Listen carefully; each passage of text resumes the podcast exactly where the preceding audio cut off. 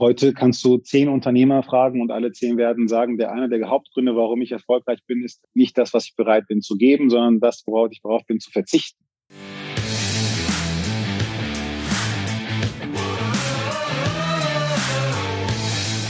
Herzlich willkommen bei dem Podcast Die Sales Couch Exzellenz im Vertrieb mit Tarek Abodela.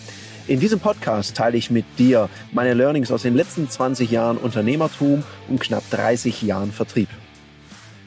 Herzlich willkommen bei einer weiteren Folge von der Sales Couch. Und heute zu Besuch auf der digitalen Sales Couch ist der Semi Karajus. Grüß dich, Semi. Hi, grüß dich, Daniel. Ja, schön, dass du da bist. Der Semi und ich, wir haben uns kennengelernt bei einem Vortrag von einem Kunden von mir. Da hatte er auch einen Vortragsteil, den habe ich gehört und dachte, ach Mensch, das klingt richtig spannend, das hat mich begeistert, weil es geht um das Thema Versicherung. Und der mhm. Semi macht einen in Versicherungen. Jetzt denkt vielleicht der eine oder andere, oh, aber Versicherungen, das ist ja ein bisschen spießig und trocken. Und ich finde, der Semi macht sehr viel Rock'n'Roll mit Versicherungen, weil dem seine Agentur, die sieht ja gar nicht aus wie eine Agentur, sondern eher wie ein Café. Und weil mich das Konzept und dieser innovative Approach sehr begeistert hat als Unternehmer, habe ich gedacht, der Semi und ich, wir reden heute auf jeden Fall mal über das Thema Unternehmertum, über das Thema Dankbarkeit. Vielleicht streichen wir sogar das Thema Demut und wir werden auch ein bisschen über Versicherungen sprechen. Semi, stell dich doch mal kurz dem Zuhörer heute oder der Zuhörerin mal vor. Ja, wie du es so schön ausgesprochen hast, Semi Karajus. Ich bin äh, CEO der Allianz F200. Äh, vorab, das F200 steht für unsere Adresse in Berlin, in der Friedrichstraße 200, wo unsere Zentrale ist. Äh, ja, bin 37 Jahre jung und hatte vor drei Tagen mein 19-jähriges Jubiläum äh, in der Branche. Gratuliere. Äh, vielen Dank äh, und habe in meinem Leben nichts anderes gemacht, ab 18 außer Versicherung zu verkaufen oder in der Finanzdienstleistung zu arbeiten. Ja, bin verheiratet, habe zwei kleine Kinder, sechs und vier, zwei Jungs, äh, die in meinem Projekt für sich sind, äh, was unglaublich Spaß macht. Äh, ja, ansonsten, äh, ja, das zu meiner Person. Ja, cool. Dankeschön. Ich meine, wenn du dann jetzt gerade Kids zu Hause hast, dann hast du ja auch sicherlich mit Corona mitbekommen, dass das anspruchsvoll ja. sein kann. Ne? So mhm. Unternehmertum, mhm. diese anspruchsvolle Situation zu meistern. Und F200 ist natürlich ein cooler Unternehmensname mit der, mit der, mit der Adresse. Sag mal, wenn du sagst, du hast seit du 18 bist, schon mhm. nichts anderes gemacht wie Versicherung verkauft. Erzähl doch mal, wie bist denn du überhaupt dazugekommen mhm. in diese Branche? Und ab mhm. wann war so der Schritt zum Unternehmer?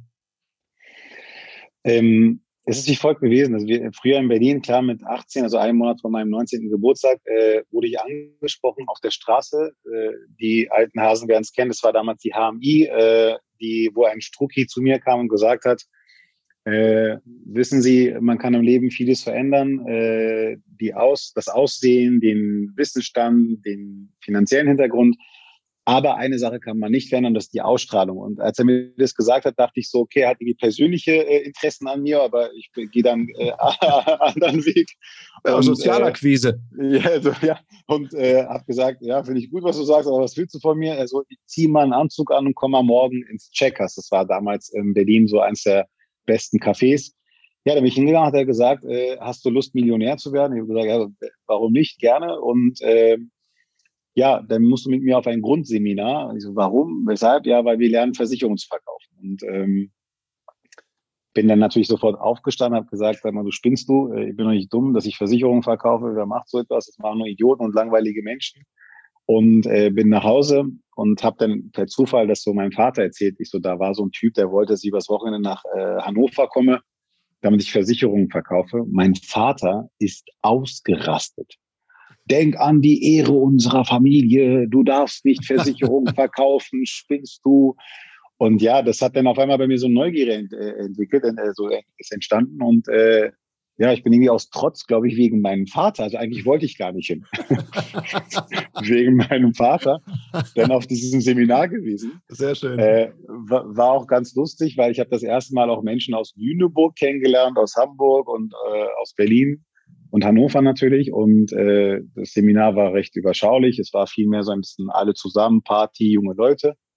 Äh, bis dann zum Schluss äh, ein einer meiner der zukünftigen Mentoren dort äh, angefangen hat zu sprechen, der leider vor zwei Jahren verstorben ist, ähm, gesagt hat, wissen Sie, äh, ich besitze eine finanzielle Freiheit, dass ich mir nicht darüber nachdenken oder Gedanken machen muss, ob ich mir was kaufen äh, kann, sondern ob ich es mir kaufen möchte.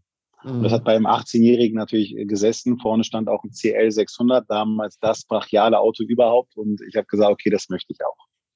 Und so war ich dann bei der HMI und äh, bin ein erfolgsverwöhnter äh, Mensch, auch davor. Ich habe davor in, in, einer anderen Branche, also im Nachtleben, viel Aktives gemacht.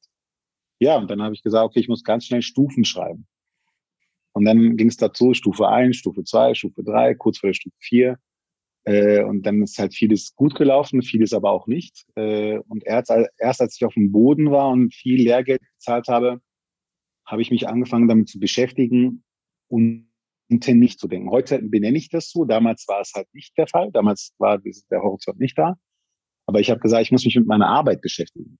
Und da möchte ich kurz mal reingehen an der Stelle, mhm. weil du hast gesagt, es ist vieles gut gelaufen. Mhm. Was ja ganz spannend ist, weil man hört ja immer die Geschichten, was alles gut gelaufen ist. Mhm. Und ich mhm. glaube, das Unternehmertum oder auch der Weg dahin, Mhm. Hat ja auch viel damit zu tun und darüber wird so selten gesprochen. Es wird in letzter Zeit, finde ich, wird Unternehmertum so glorifiziert. Es ist alles ganz einfach, man verdient einen Haufen Geld, schicke Autos, schicke Büros, schicke Klamotten, alles cool. Ich, ich, glaub, ich, ich, weiß ja auch, dass du so ein direkter und ehrlicher Typ bist. Und darum mhm. mal die Frage, was waren denn so die, nicht die Highlights, sondern was waren die Lowlights, was waren die Flops? Wo hast du gesagt, mhm. an welcher Stelle vielleicht, hey, ich werf den Battle hin?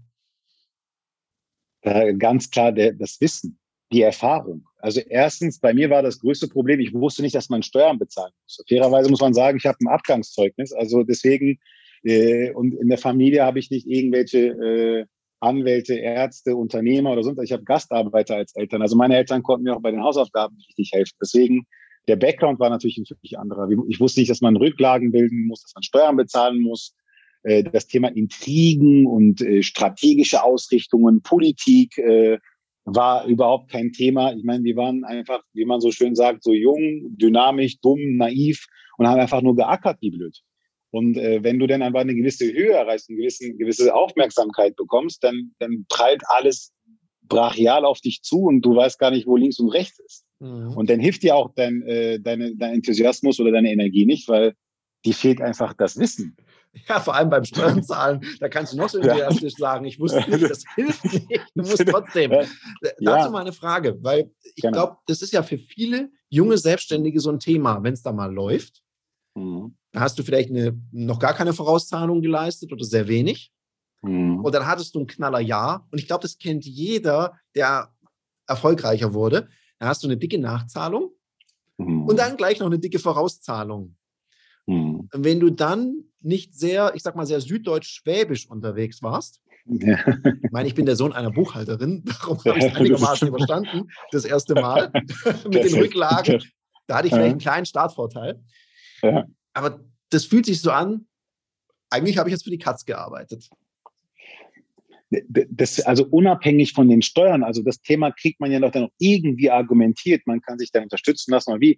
Aber es ist das Thema zum Beispiel Befreiung von der Sozialpflicht, der Rentenpflicht zum Beispiel. Das ist ja halt letztendlich mhm. wie ein Scheinselbstständiger. Äh, und jetzt muss man auch fairerweise sagen, die Zeit, das, die, was ich sage, ist ja 19 Jahre alt. Also in der heutigen ja. Zeit ist ja eine ganz andere Durchdringung von Informationen. Ich meine, vor 19 Jahren gab es ja nicht Onkel Google, wo wir mal ja, fragen konnten. Äh, heute ist es ja etwas völlig anderes. Aber in der heutigen Generation äh, de, der Zugang zu den Informationen ist da und deswegen sollte auf jeden Fall äh, das Verständnis da sein, diese Informationen abzugreifen. Früher hatten wir zwei Probleme. Also du sagst es ja so schön, du hast eine Mama, äh, deine Mutter war Buchhalterin, besser geht's nicht. Äh, bei uns war halt einmal der Zugang zu den Informationen hat gefehlt und auch wir hatten auch das Verständnis nicht für diese Informationen.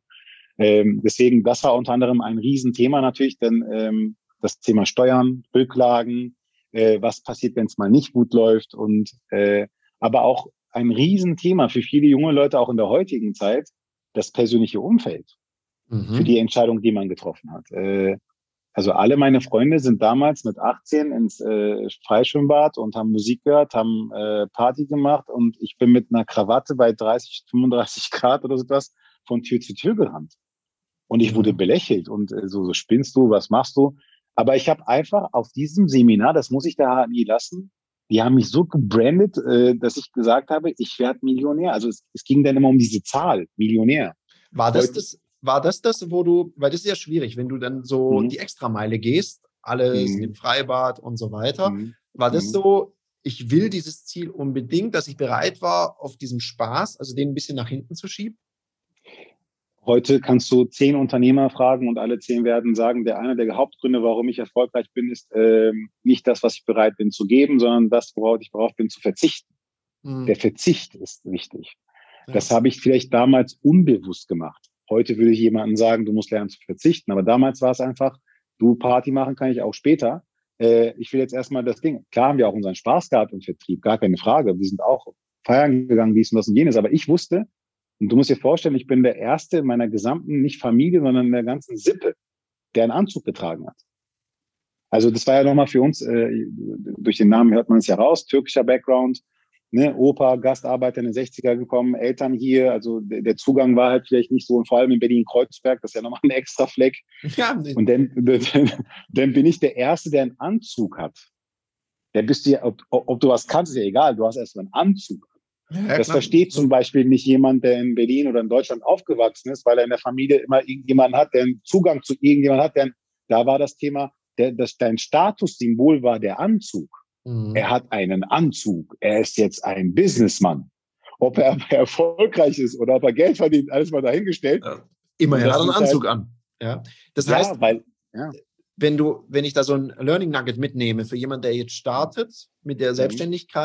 Wenn wir das mal nicht ganz so arg glorifizieren. Also ich finde ja Unternehmertum auch großartig und ich, ich liebe das, ich mhm. lebe das, es ist in jeder Pore von mir drin. Und ich unterschreibe dir das, Verzicht. Also ich muss bereit mhm. sein, den Preis zu zahlen. Ist es das, was du auch mit, auch mal demütig sein meinst? Demut, Demut sollte sich überall äh, befinden. Demut auch in unserem privaten Leben, auch im Geschäftsleben. Also wer, wer sagt, ich trenne Beruf und Geschäft, äh, hat nicht verstanden, was wir machen weil dein Privatleben äh, beeinflusst dein Geschäftsleben und andersrum genauso. Das heißt, wie willst du das denn trennen? Das ist ja die gleiche Person. Äh, ich ich finde es immer interessant, wenn sagen, du, das ist jetzt mein Privatleben, das hat mit meinem Business nichts zu tun oder wir treffen uns privat. Also ich habe, egal wo ich bin, ich rede über mein Business, äh, aber das nicht so, ähm, nicht stressig oder nervend, sondern ich erzähle über das, was ich mache, ich teile mich. Warum? Weil ich das einfach lebe, wie du es gesagt hast. Ist, ja. Du lebst das ja, du kannst das ja nicht trennen. Äh, und die, das, das Thema Demut muss auch in allen Lebenssituationen der Fall sein, weil demütig sein bedeutet ja nicht, sich zu bücken oder klein zu machen, sondern demütig heißt in meinen Augen ist eine gewisse Größe und zu sagen, ich habe Respekt vor dem, was ich tun darf, was ich tun kann, mhm. was ich bewirken kann. Äh, vor allem in unserer Branche. Du musst dir vorstellen, wir haben früher im Vertrieb gesagt, Deutschland hat zwei Probleme, ein Rentenproblem und ein Arbeitslosenproblem.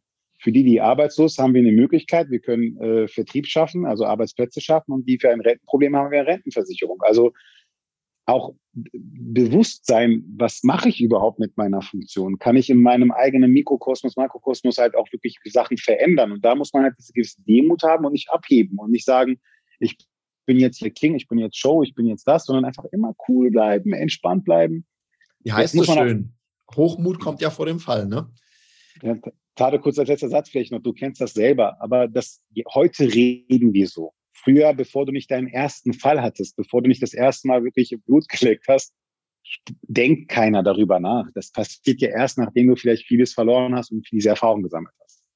Ja, natürlich. Ich meine, ich weiß ja auch noch, wenn man die erste Provision verdient, also die erste hm. richtig dicke, und man dann durch die Gegend läuft und denkt, okay, ich bin der Zampano of the Hood. Und dann geht man das erste Mal in den Laden, wo es ein bisschen teurer ist und merkt, okay, doch nicht. Ja, also, oder oh Mist, äh, jetzt auch noch Steuern oder oh, jetzt muss ich das auch noch zahlen. Also, hm. äh, es ist schon gut, wenn man mal auf den Boden kommt oder wenn man, du hast gesagt vorher, Umfeld. Also, ich sage hm. auch jedem jungen Unternehmer, such dir ein Umfeld, was dir auch hm. mal traut, zu sagen, mach mal ruhig brauner. Ja, ja, ja. Der einen auch so ein bisschen erdet. Ich, ich möchte auf den Punkt eingehen, weil das hat mich ja sehr fasziniert, dein Agenturkonzept. Mhm. Ja, so, Luke, was war denn die, du bist, warst dann bei der HMI, wie bist du zur Allianz gekommen und dann gern auch der Schritt. Und was hat dich quasi geritten, das zu machen, was du da jetzt machst? Da, da versuche ich das so ein, ein, bisschen auszuholen. Also wir waren bei der HMI und äh, ich habe dann wirklich, ähm, wir haben in Berlin ein Angebot bekommen, den bundesweiten Vertrieb der AXA aufzubauen. Und äh, da wurden fünf, sechs Jungs äh, von der HMI sozusagen abgeworben äh, für die AXA und äh, ich bin einer von diesen Jungs und wir sind dann dahin und haben den Vertrieb halt groß gemacht. Das, dann bin ich, bin ich erstmal so zur AXA gekommen und da sind wir natürlich un, in un, unglaubliche Dimensionen gekommen, weil wir haben, glaube ich, bundesweit mehr als äh, mehrere zigtausend Mitarbeiter gehabt. Wir haben auch eine, ein Produkt wir haben natürlich vieles kopiert, verstanden und besser gemacht in unseren äh, Augen. Und ähm, auch dann ging das Thema los, äh, auf einer gewissen Ebene äh, standhaft zu sein, auch Erfahrung zu sammeln. Ich war noch recht jung und habe dann eins gemacht, dass ich meinen äh, Vertrieb sozusagen verkauft habe, mich aus der Branche zurückgezogen habe und in Immobilien investieren wollte und sagen wollte, ich will mit dem ganzen Kram nichts mehr zu tun haben. Ja, dann kam Lehman und äh, habe dann leider äh, sehr, sehr viel, äh, sehr, sehr viel Lehrgeld bezahlt und war auf Null. Und äh, habe alles verloren und äh, habe gesagt, du, der liebe Gott möchte nicht, dass ich Versicherungen verkaufe. HMI hat nicht geklappt, AXA hat nicht geklappt, Immobilien klappt nicht. Ich so, verlass das Land und meine Schwester hat zu dem Zeitpunkt in New York gelebt. Ich habe gesagt, ab nach New York. Ging aber nicht, weil ich meine ja heutige Frau damals kennengelernt habe und wie die Liebe so ist, wie du willst mich verlassen. Ich so, nein, komm, ich versuch's nochmal. Zu dem Zeitpunkt aber ist etwas Folgendes passiert, dass sich Gesetzesgebungen verändert haben und man, um Versicherung verkaufen zu dürfen, einen Fachmann benötigte. Eine Ausbildung. Mhm. Das war vorher natürlich nicht der Fall. Also musste ich meinen Fachmann machen. Und dann bin ich halt äh, zum Kumpel und habe gesagt, ihr seid doch so hier diese Agenturisten, äh, die hier so auch mal so EVB und Kfz-Versicherung verkaufen. Ihr macht doch sowas. Ja, wir machen sowas. Ich so, ich würde das gerne machen wollen. Wie lange dauert sowas? Was kostet sowas? Ich dachte, man kann das so kaufen und äh, einfach machen. Und er so, ja, das dauert so drei Monate. Ich so, drei Monate? Ich so, cool, mache ich. Dann war ich wirklich für drei Monate bei der ARAG. Und die haben mich immer nach Hohenroda geschickt. Und Hohenroda, also lieben Gruß an Menschen, die da leben, das ist irgendwie so ein Fleck, wo der, wo der liebe Gott vergessen hat, so ein, äh, also vieles vergessen hat. Das war, das war so ein, das war so ein Top. Also es war wirklich, es gab da, es gibt, da mehr Kühe als Menschen, aber äh, das war halt das Ausbildungszentrum der ARAG. Und äh, dann waren drei Monate um, dann bin ich halt zu den Menschen in Berlin gegangen, zum Agenturleiter und gesagt, du, ist jetzt drei Monate um, kriege ich bitte jetzt meinen Fachmann. Weil ich wollte Makler danach werden, so und frei und MBs und alles und dran. Und äh, er so, nein, du musst eine Prüfung machen bei der IHK und es dauert 13 Monate. Und das hat, da hat er mich wirklich reingelegt, muss man offen sagen. Äh, und ich habe gesagt, okay, äh, das mache ich nicht mit. Und da hat er gesagt, ist auch egal, weil wir komplett mit unserer Agentur zur Allianz wechseln wollen. Gesagt, okay. Und äh, was soll, warum sagst du mir das? Ja, du, wir wollen dich natürlich mitnehmen, dass du bei der Allianz da loslegen kannst. Und ich war natürlich stinksauer, weil ich wollte Makler werden. Ich wollte nicht zur Allianz oder zu einer anderen Ausschließlichkeitsgesellschaft. Ich bin da raus aus dem Gespräch, bin dann in Kreuzberg, äh, wie so jeder Türke das auch macht, damals oder auch heute vielleicht, wollte einen Döner essen und habe dann einen Freund von mir gesehen, den Murat, der heißt auch wirklich Murat, das ist kein Klischee, und habe gesagt, hey Murat, alles gut. Ich so, sag mal, Murat, bist du nicht bei der Allianz? Und er so, ja, ich bin bei der Allianz. Ich so, das habe ich gerade erlebt. Kennst du den Chef der Allianz? Weil als Strucki kennst du ja nur Struckis. Ja? Und dann ja. ist so, wie es bei der Allianz. Er so, ja, ich kenne den Mann und äh, so kannst du mir den vorstellen. So, ja, klar. Und dann bin ich wirklich zu diesem äh, Bewerbungsgespräch, zu diesem Kennenlerngespräch gegangen und er, ich habe gesagt, ich möchte gern äh, hier loslegen und machen und tun. Und er hat gesagt, okay, äh, pass auf, ich traue dir nicht so, du bist ein Struki und wir Vertreter vertrauen Strukis nicht. Ihr macht ja nur, äh, wie heißt es immer, umhauen, abhauen oder so. Da gibt es ja so einen Spruch. Anhauen, dafür. umhauen, abhauen. Ja, irgendwie ja. so was, genau.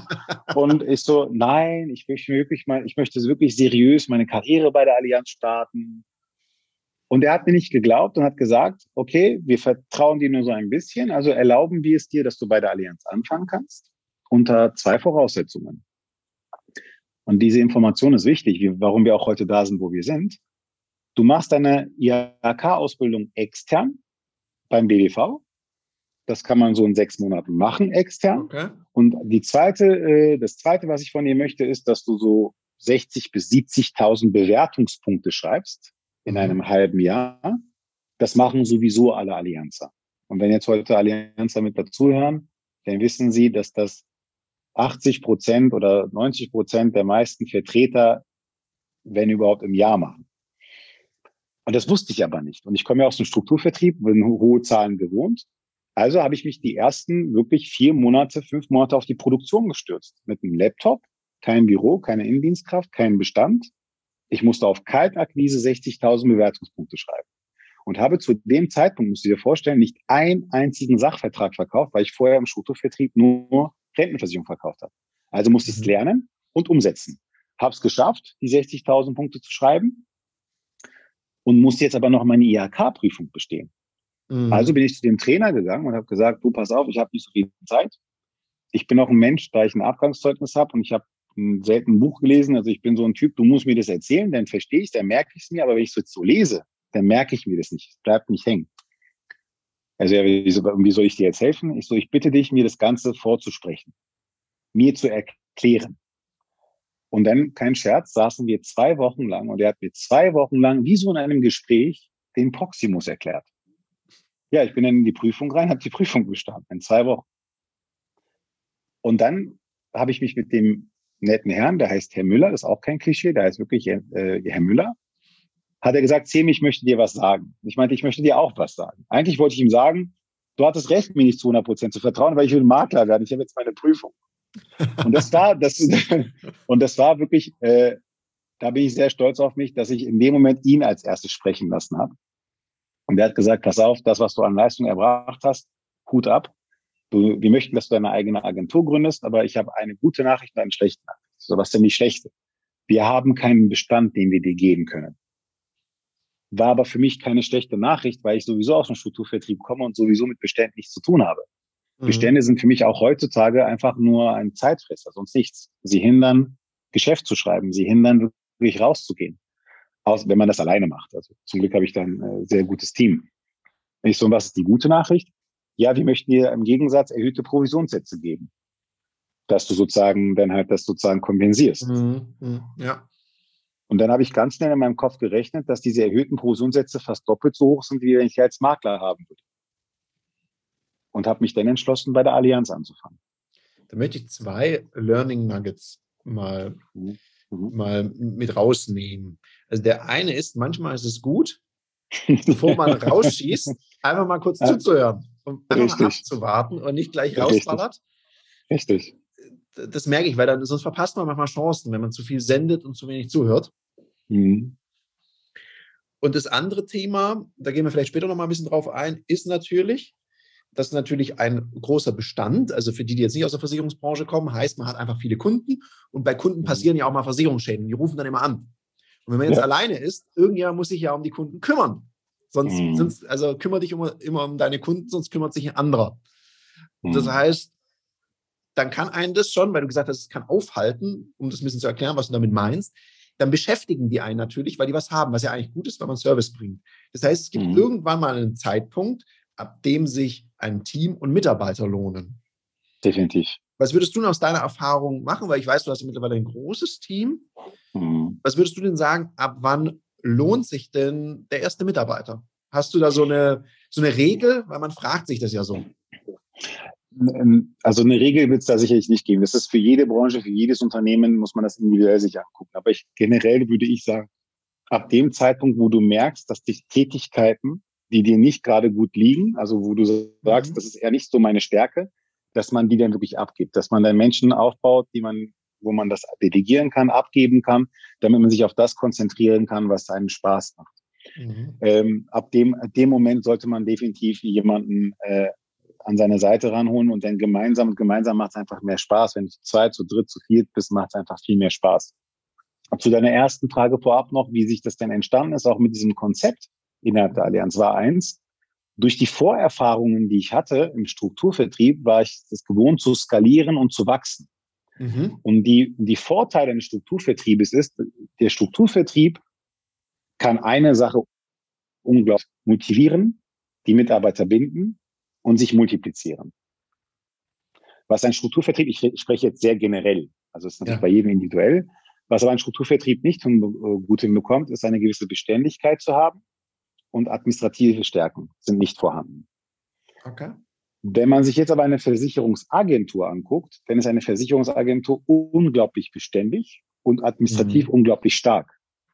Was aber einer Agentur fehlt, ist das Thema die Motivation, die Bindung aufzubauen und sich zu multiplizieren. Das sind zwei verschiedene Systeme.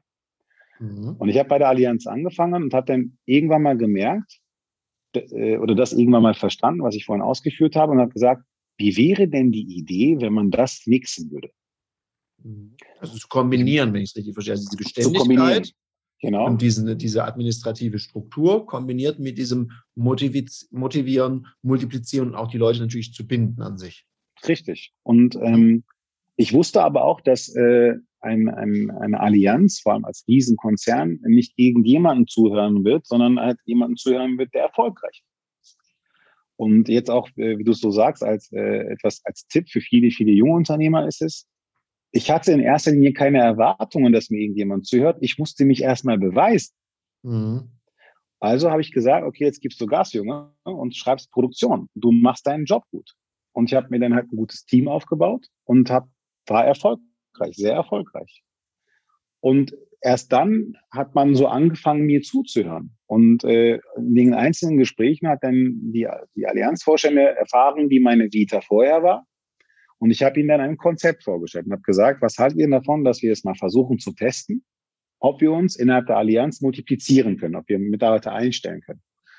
Zum Glück hat der Vorstand mir dort sein Vertrauen ausgeschenkt und hat gesagt, okay, lass uns das probieren. Dadurch ist der heutige Agenturpartner entstanden, den wir, mhm. den wir so bezeichnen.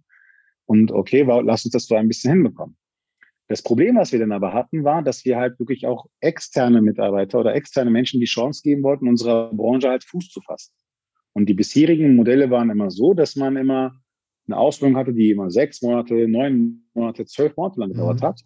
Und ich habe dann zu mir selbst gesagt, wenn Semi, erinnere dich doch mal, wenn du Mensch ohne Vorerfahrungen, ja, also Quereinsteiger, Quereinsteiger, als Quereinsteiger, auch, auch wenn ich in der Branche war, aber mit Sachversicherung nichts zu tun hattest, äh, es geschafft hast, in zwei Wochen das zu lernen und die Prüfung zu bestehen, dann müsste es doch machbar sein, dass jeder andere es in zehn Wochen schafft. Mhm. Und somit ist das Fast-Track-Konzept entstanden. Mhm. Und dieses Fast-Track, wie das Wort besagt, also schnell zu tracken, schnell hinzubekommen, haben wir dann angefangen umzusetzen 2017 und haben gesagt, okay, und jetzt, jetzt, mussten wir Werbung machen. Und ich so, okay, wie machst du jetzt Werbung? Marketing, dann gibt's da so zigtausend Sachen, SEO, SEA, bla und Marketing, Google Ads. ja. Ich so, ich so, ey, wisst ihr was, es ist viel zu blöd für mich. Und dann habe ich einfach mein Handy genommen und habe aufs Handy gesprochen in einem Video, habe gesagt, hi, mein Name ist Semi Karius, ich habe ein Abgangszeugnis, ich habe es geschafft in zwei Wochen, also schaffst du es in zehn Wochen. Wenn du ein cooles Mädel bist, ein cooler Typ bist, dann komm vorbei, ich biete dir eine Möglichkeit, mit mir zusammenzuarbeiten. Also melde dich doch einfach. Das Video wurde anderthalb Millionen Mal angeguckt. Wir haben im ersten Jahr über 350 Bewerbungen bekommen weil ich gesagt habe, mich interessiert es nicht, ob du einen Führerschein hast, mich interessiert es nicht, ob du Abitur hast, mich interessiert es nicht, ob du ein Abgangszeugnis hast. Ich will nur eine Sache von dir. Willst du das wirklich machen? Ob du es kannst, ist mein Job.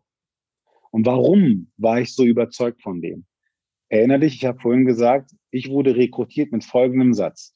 Im Leben kann man alles verändern. Das Aussehen, den Wissensstand und den Kontostand. Aber eine Sache nicht. Das ist die Ausstrahlung. Mhm. Also habe ich mich, das ist halt, das, so ist es entstanden. Und deshalb habe ich mich hauptsächlich auf Menschen konzentriert, die eine Wahnsinnsausstrahlung hatten. Und für diese Leute habe ich mich entschieden. Und dadurch ist etwas, dadurch ist dieses Fast-Track-Konzept entstanden. In diesem Projekt haben wir dann angefangen, sehr schnell viele Leute auszubilden. Wir haben heute nach einem Fazit von drei, vier Jahren mehr als 100 Leute ausgebildet mit einer Bestehungsquote von 98 Prozent bei der IHK. Das ist ein ja, Wahnsinn. Nach zehn Wochen, sogar manchmal nach acht. Und eins ist passiert. Wir mussten jetzt natürlich Räumlichkeiten haben, um diese ganzen Leute unterzubringen. Weil wie, wo willst du die alle reinpacken? Eine normale Versicherungsagentur sitzen vier Leute. So wie wir es jetzt in der Friedrichstraße tun. Ähm, also haben wir gesagt, okay, wir mieten uns einfach so ein cooles, riesengroßes Büro und machen das voll so hip und in dem Moment ist dann meine Schwester und mein Schwager aus New York gekommen und der hat gesagt, hey Bro, in New York platzt gerade das Thema Coworking. Ich so, was ist denn Coworking? Also ja, du baust halt Büroflächen, dann kommen Menschen und mieten diese Plätze an und bezahlen dir Geld dafür. Ich so, wer ist denn so blöd und bezahlt Geld für einen Arbeitsplatz? Man kann auch ins Restaurant gehen, sich das WLAN-Passwort nehmen lassen, man bestellt einen Tee und sitzt da acht Stunden. Also nein. das ist die sehr pragmatische Lösung. ja, ich so, äh, also ja, es gibt auch, aber es gibt, die Leute wollen diese Community, sie wollen diese, dieses ja. Feeling haben. Ja, okay, dann, dann machen wir das, warum nicht? Und da meine Eltern aus der Gastronomie kommen, ist das Thema, wir haben ein mhm. Bistro eröffnet 1993 äh, in Kreuzberg, das erste Bistro, wo wir wirklich Croissants, belegte Baguettes verkauft haben. Und da habe ich als... Übrigens sehr türkisch, ja. Ja, ja, ist, das ist, weil wir 92 bei der Öffnung in Disneyland waren, waren meine Eltern begeistert. Äh, und ich bin gelernter Bäcker, das wissen viele nicht, weil ich habe ein Abgangszeugnis und musste deswegen bei, bei meinem Vater als Bäcker arbeiten. Deswegen bin ich dann halt auch zur Versicherung. Weil jetzt eins passiert, ist so, der Laden ist so groß und Tarek mal ganz offen, ich hatte so einen Schiss, dass wenn das nicht funktioniert mit den Versicherungen, dann kriege ich wenigstens ein bisschen Kohle durch das Kaffee, ja, wenn ich Kaffee und Croissants verkaufe. ich bin offen, ich mache daraus, ja, ich mach daraus kein Hehl. Und dann haben wir einen Bereich gehabt, der so Kaffee, ne, Kaffee, Croissant, belegte Baguettes, Top-Lage. Der eine Bereich waren Versicherungen und der andere Bereich war Coworking. Wobei kein Mensch von uns verstanden hat, was Coworking war. Wir so, okay, dann sollen sie sich reinsetzen. Das Ding ist durch die Decke gegangen. Cool. Das, diese, diese, wir haben Besuch aus ganz Deutschland von allen, fast allen Branchen, von allen Vorständen, von, also aus New York, aus Irland, aus Norwegen, aus, ach, ich weiß nicht aus was alles, Medien, Presse. Und ich habe dir jetzt gerade erzählt, wie das entstanden ist. Und ich habe mich die ganze Zeit kaputt gelacht. Die Revolution der Versicherungsbranche, große Büros, Open Space, Coworking, Finanzen, Fintechs, Introtechs, und wir machen das jetzt anders und so und wir haben uns also ich habe ich habe ich, was passiert gerade? Ich bin damit erstmal gar nicht klargekommen. Unternehmerisch jetzt aber, das muss ich erwähnen, vielleicht auch für die, die zuhören. Ich habe an das Ding geglaubt, deswegen habe ich es ja auch gemacht. Und sogar so sehr daran geglaubt, dass ich fast einen Kredit über 200.000 Euro gezogen habe, um das zu machen. Mhm. Also es ist jetzt nicht so, dass ich einfach aus dem, das Ding hat mich 10.000 Euro gekostet und gut ist. Also ich habe an die Idee geglaubt, etwas Großes zu schaffen. Ich musste Räumlichkeiten schaffen für die Mitarbeiter. Ich wollte, dass es schön wird. Das war ein Segen von meinem Schwager, das mit dem Coworking zu erwähnen. Und Gastro war wirklich ein Backup, auch unternehmerisch clever, immer ein bisschen zu gucken, wie kann ich, was ich etwas auf, aufbaue, auch im Nachhinein verwerten. Mhm. Und du hast dich auf eine Ressource von dir verlassen, weil du ja wusstest, das kann ich und da weiß ich auch, da habe ich auch ein Gespür für. Also du hast quasi was, wie du es auch vorher schon mal gemacht hast, das ist für mich ein Muster bei dir. Du hast was mhm. Bekanntes mit was Neuem kombiniert. Du hast ja. ja. auch vorher gesagt, ich kannte das aus dem Strukturvertrieb, kannte ich mhm. dieses Motivieren, das Binden und äh, die, die Leute da multiplizieren. Und ich mhm. habe das mit was Neuem kombiniert und das hast du ja hier wieder gemacht. Das ist ja ein Richtig. Muster von dir. Ja, cool. Ja. Das ist spannend. Und das hat mich noch interessiert, weil du sagst, ich will von den Leuten wissen, ob sie es wirklich wollen. Und jetzt ja. kenne ich ja meine Zuhörer ein bisschen. Jetzt sitzen die ja. da, vor allem die Leute, die immer Vertriebler suchen und sagen, ja gut, woran in aller Welt sieht er das? Also hast du so für dich was, woran du merkst, dass jemand wirklich will? Weil du sagst ja, mhm. fürs Können bin ich zuständig, der muss wirklich wollen. Mhm. Mhm. Und du hast ja was ganz Cleveres gemacht. Du sagst, komm auf mich zu. Also die müssen schon auch den Schritt, den Schritt wagen. Also so jemand, der ganz verschüchtert mhm. ist und nicht auf Menschen zugehen kann, ist ja für dich im Vertrieb eher sowieso schwierig. Mhm. Hm. Woran merkst du es? Hast du einen Tipp? Also ob, ob, ob jemand wirklich will oder nicht will, hat in erster Linie mit der Wertschätzung zu tun, die, ich meinem Gegenüber bringe, nämlich ihm aufmerksam zuzuhören. Viele machen den Fehler, dass sie mit den äh, Augen zuhören und nicht mit den Ohren. Und äh, ja, es ist wirklich so. Wir gucken uns oder, oder machen es anders. Viele Leute hören zu, um zu antworten und nicht um zu verstehen. Äh, ich habe mir noch nie einen Lebenslauf richtig angeguckt. Ich habe mir immer den Menschen angeguckt und habe gesagt, ich will wissen, wer du wirklich bist. Ich habe Fragen gestellt. Wie, wie ist deine familiäre Situation? Was sind deine Hobbys? Wo sind, also ich habe mich ernsthaft mit dem Menschen beschäftigt. Natürlich war die Erfahrung da, auch die Expertise einigermaßen da, um zu herauszufinden, klappt es oder klappt es nicht. Aber ich wollte ernsthaft dem Menschen gegenüber kennen. Ich möchte dir ein Paradebeispiel geben. Meine heutige stärkste Führungskraft, hat einen Hauptschulabschluss und war Barkeeper. Und äh, er hat gesagt, der kam hier rein und ich so, was ist los? Also ja, ich, ich will, aber ich, ich traue mich nicht und ich weiß nicht und so. Aber ich habe gesehen, dass der Junge brennt. Der wollte einfach was erreichen in seinem Leben. Ich möchte ein anderes Beispiel geben. Ein Mitarbeiter von mir hat äh, äh, Jura studiert. Äh, Jura studiert angefangen, der Vater hat dann die Familie verlassen. Er hat zwei kleine Schwestern gehabt. Und da er der Älteste war, musste er die Mutter unterstützen, hat sein Studium abgebrochen und hat dann, wurde Taxifahrer. Weil er ganz schnell Geld verdienen musste für die Töchter, also für die, seine beiden Schwestern, für die Mutter. Und ist acht Jahre lang in dieser Branche stecken geblieben. Weil er einfach in diesem Rhythmus mhm. drin war. Ist dieser Junge jetzt, wenn er einen Lebenslauf schreiben würde, ist er jetzt dumm oder ist er jetzt clever? Hm, interessant. Okay, der hat Jura angefangen zu studieren, aber wenn ich nicht verstehe, warum er jetzt, weil stell dir mal vor, du kriegst einen Lebenslauf, da steht drinne, hat Jurastudium angefangen, acht Jahre Taxifahrer. 99 Prozent aller Personalbereiche würden diese Bewerbung wegschmeißen. Klar. Weil sie nicht, aber warum ist das denn so? Ja. Deswegen habe ich ja vorhin gesagt, auch diese Wertschätzung, auch das Thema Demut, was können wir in dem, mit den Positionen, die wir bekleiden, bewirken? Mhm. Heute ist es auch einer meiner stärksten Verkäufer. Und mhm. ich erkenne, ob, ob sie es wollen, daran, dass ich sage, was bist du bereit zu verzichten? Ich bilde dich in zehn Wochen aus, aber zehn Wochen lang gibt es keine Freundin oder einen Freund, kein Familiendrama, keine Party, keine private Zeit, kein gar nichts. Du verzichtest auf alles. Und wenn du mir zehn Wochen deines Lebens schenkst, schenke ich dir ein neues. Mhm. Und, und das ist der Grund, warum wir diese Erfolgsquoten haben. Und ich in dem Moment natürlich merke, natürlich haben wir auch am Anfang Fehlgriffe gehabt, gar keine Frage. Auch ja. das gehört dazu. Aber wir, der, der Tipp ist der, wirklich ernsthaft zuhören. Mhm. Wirklich ernsthaft zuhören. Und nicht auf Papier und ja, das passt doch alles gar nicht. Klar, gewisse Basics muss ich mitbringen. Aber äh, sprechen sehe ich das Potenzial. Aber ich wiederhole und verweise immer wieder auf das, wie ich eingestellt worden bin. Äh, alles kann man verändern. Aussehen, Wissen, Geld, Ausstrahlung kannst du nicht verändern. Entweder du hast es oder du hast es nicht.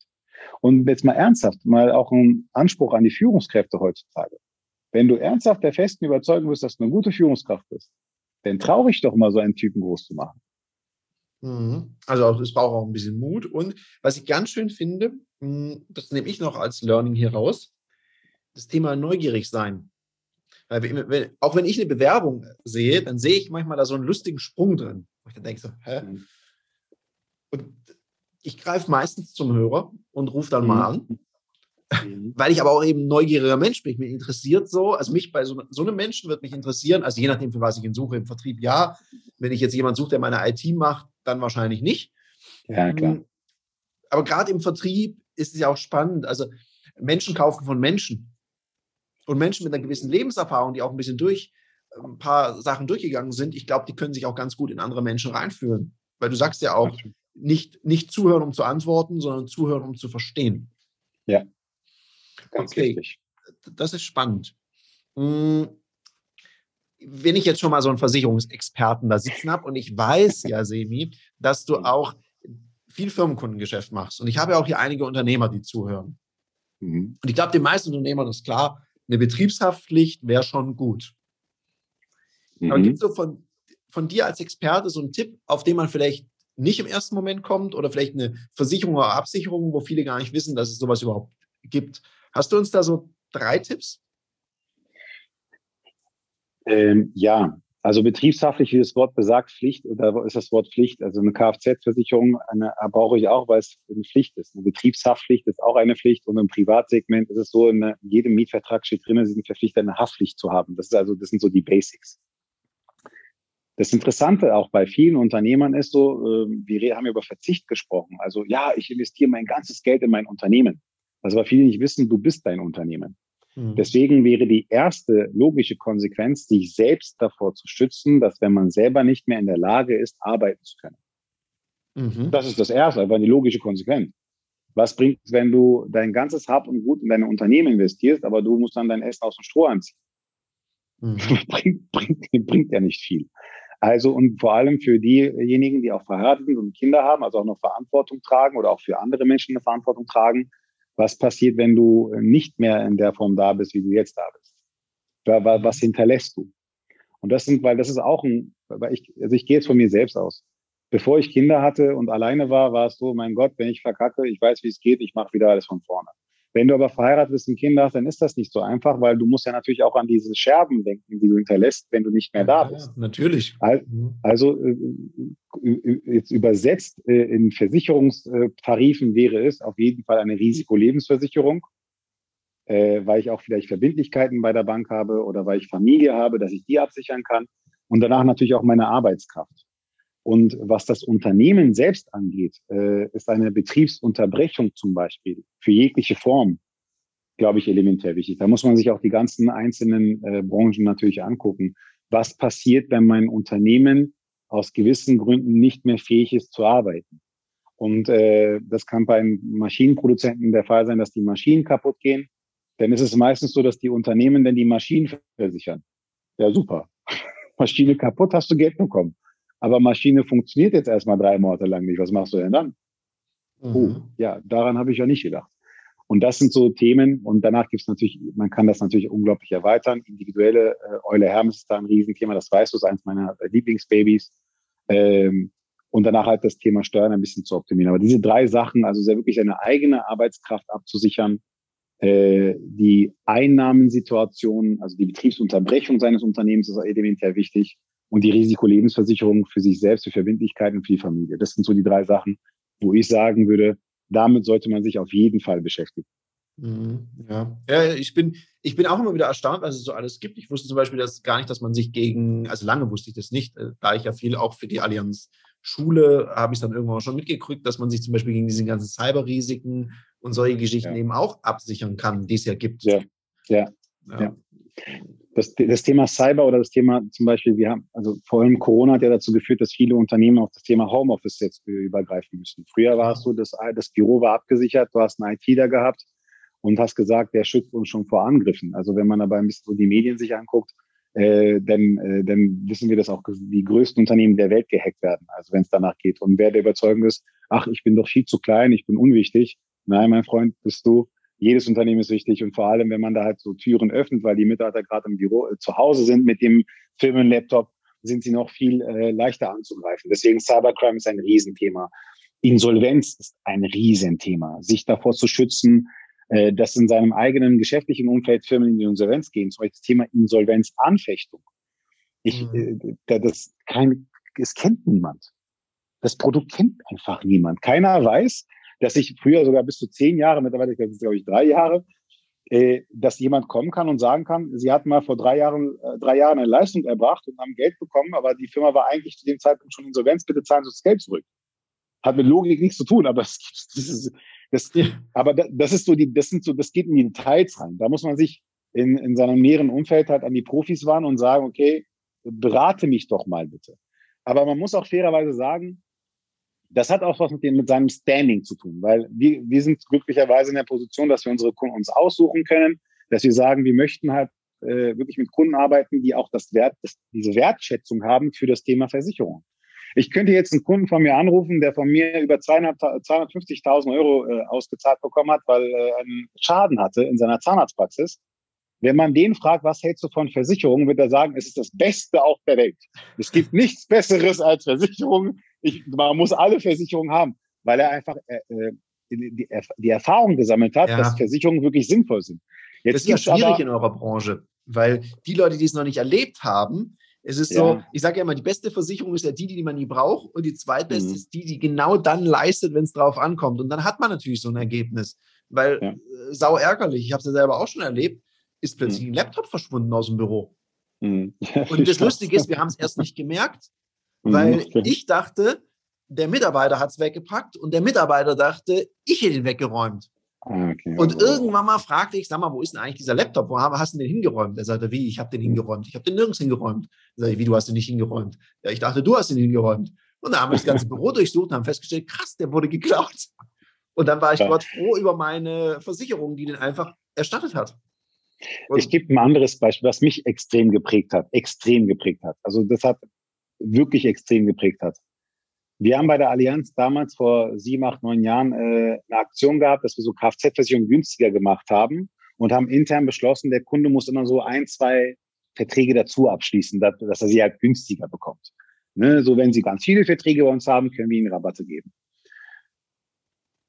Ein ehemaliger Freund von mir war bei mir und ich habe gesagt, pass auf, äh, kriegst hier Rabatt für deine, weil Kfz-Versicherung ist für den Deutschen oder für den Otto-Normalbürger anscheinend das Nonplusultra. Da wird ja. entschieden, ob eine Versicherung gut ist oder nicht gut ist. Das ist Wahnsinn.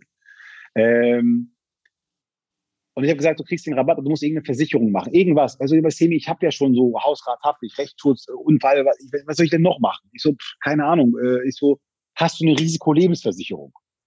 Also wozu brauche ich das denn? Äh, mir geht's doch gut. Ich so, ja, aber ja, aber weiß ich, was in Zukunft passiert. Ich so, komm, das kostet 10, 20 Euro, ist jetzt nicht viel. Wir sichern irgendwie 50.000 Euro, 100.000 Euro ab und dann ist gut. Tarek, ich habe mitbekommen, dass der gestorben ist. Äh, und äh, man geht ja natürlich dann, auch weil, weil es ein Freund war, äh, wie sagt man das im Deutschen, ähm, so Herzbeileid, also zur Familie, ja. um halt Herzbeileid zu wünschen. Die Familie war am Boden, weil er gestorben ist.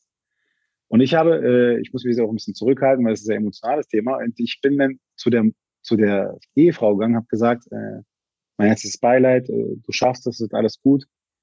Apropos, dein Mann hat eine Risikolebensversicherung abgeschlossen. Ihr kriegt noch Geld von uns. Hey, ich, also man kann es jetzt ja. nicht sehen, aber ich, ich habe im ganzen Körper Gänsehaut gehabt, als ich diesen Gesichtsausdruck gesehen habe, dass sie gesagt hat, also du hast gemerkt, dass unabhängig von dem Schmerz, den sie hatte, dass sie ihren Lebensgefährten verloren hat, sie aber noch über tausend Fragen in ihrem Kopf hatte, wie sie das alles schafft. Mhm, ja. Äh, mit den Kindern und was, wie, wie soll, alles zerbricht ja auf einmal. Und wenn, wenn dann noch jemand kommt und sagt, wie, hier, du hast hier noch 100.000 Euro. Also manche Sachen kannst du damit, alleine Beerdigung kostet ja mehrere Tausende von Euros. Und vor allem bei uns in der Community, die noch rüberfliegen, in die Türkei fliegen, der ganze Transport, dieses ganze Hin und Her. Du hast in dem Moment so für ein paar Sekunden hat sie so durchgeatmet, so, so, so, Gott sei Dank, also, weil sie, weil sie wusste, da ist eine Unterstützung. Und das ist entstanden durch einen Scherz, weil ich meinte, du musst irgendwas machen. Also es war nicht mal eine richtige Beratung. Wir haben es so gemacht wegen einer Kfz-Versicherung. Und wenn du als Vermittler so etwas erlebst, dann baust du auch eine ganz andere Bindung zu deiner, zu deinem, zu deinem Business. Es ist nicht nur Versicherung, oh, ich habe diesen Monat 10.000 gemacht, ich habe 50 K äh, Krankenversicherungen verkauft und darum geht es nicht. Deswegen habe ich eingangs gesagt, wir müssen es wertschätzen und dankbar dafür sein für das, was wir tun dürfen. Und man muss halt diese Position wirklich mit voller Demut und voller Dankbarkeit befüllen, um auch einen guten Job zu machen. Mhm. Sorry, das ist so ein emotionales Thema. Ja, deswegen, aber, und, äh, ja. und danke, dass du das auch mit uns hier teilst, weil das kannst du nicht wissen. In meinen Schulungen sage ich den Leuten, wenn ich sie wachrütteln möchte, dann sage ich immer, wisst ihr, dieser Beruf, Verkaufen, gerade in eurem Bereich, hat auch eine Verantwortung. Weil das wäre immer mein Anspruch. Ich möchte nie einem Kunden, gerade in so einem krassen Thema, wie du es jetzt gerade beschreibst, weil wenn so ein Todesfall ist und man eigentlich trauern möchte und emotional im Tief ist, dann ist es ja noch schlimmer, wenn man sich noch so Sorgen machen muss um so profane Dinge wie Miete und so weiter. Ja. Dann sage ich, ja. ihr habt einfach die Verantwortung, dass ihr niemals einem Witwer oder einer Witwe oder den Kindern sagen müsst, oh, darüber habe ich nie gesprochen weil ich vielleicht mhm. selber nicht auf meine Idee gekommen bin oder weil ich es mich nicht getraut habe anzusprechen, dann sage ich, da gehört die eigene Eitelkeit nicht hin, sondern gehört die Verantwortung gegenüber den Kunden hin. Darum finde ich das eine Definitiv. äh, knaller Geschichte und auch schön, dass du das jetzt so spontan erzählt hast. Ich meine, wir mhm. skripten ja die Podcasts nie, es entwickelt sich so. Ich sage immer, es ist wie ein Gespräch ja. unter Freunden. Mhm. Und dann entwickeln sich so schöne Dinge. Also danke, dass du das mit uns geteilt hast, Semi. Mhm. Ich möchte dir noch gerne so das das Abschlusswort geben von diesem Podcast, bevor ich dann unsere Zuhörer verabschiede. Mhm. Wenn du mhm. einen Shoutout machen kannst, gehört dir. Also erstmal vielen Dank, äh, dass wir, dass wir hier sprechen durften. Äh, es ist das erste Podcast, das ich mache. Also ich gebe zwar sehr viele Interviews und sehr viele Statements und Schulungen, das weißt du ja, äh, europaweit, aber podcast-technisch ist es das erste Mal. Deswegen freue ich mich. Es ist was Besonderes für mich hoffe, dass wir ein paar Themen äh, mitgeben konnten für den einen oder anderen oder dass er einfach eine halbe Stunde Spaß hatte, uns zuzuhören.